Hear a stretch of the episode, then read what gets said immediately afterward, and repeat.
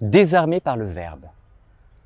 Les pharisiens et les scribes, entendant cela, s'en allèrent un à un, à commencer par les plus vieux. Violence meurtrière envers une femme. Des hommes la menacent, pierre à la main. Mais soudain, ils la lâchent. Désarmés par la parole de Jésus, désarçonnés par son abyssal écho qui submerge leurs profondeurs intérieures.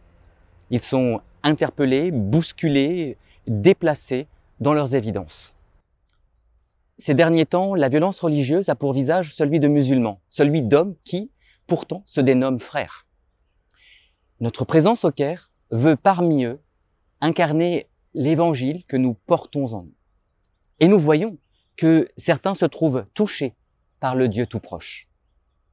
Nous aussi, nous nous laissons transformer par l'éternelle nouveauté de la parole que nous prêchons.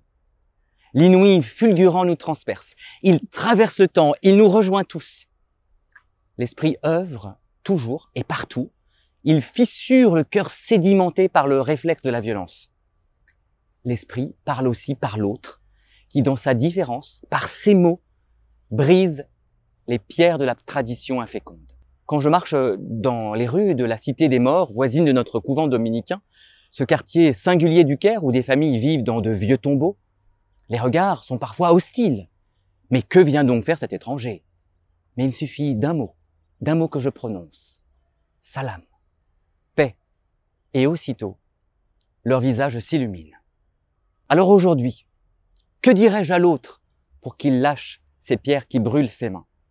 Et que me dit-il pour que je me dessaisisse de celles que mes doigts enserrent sans fin?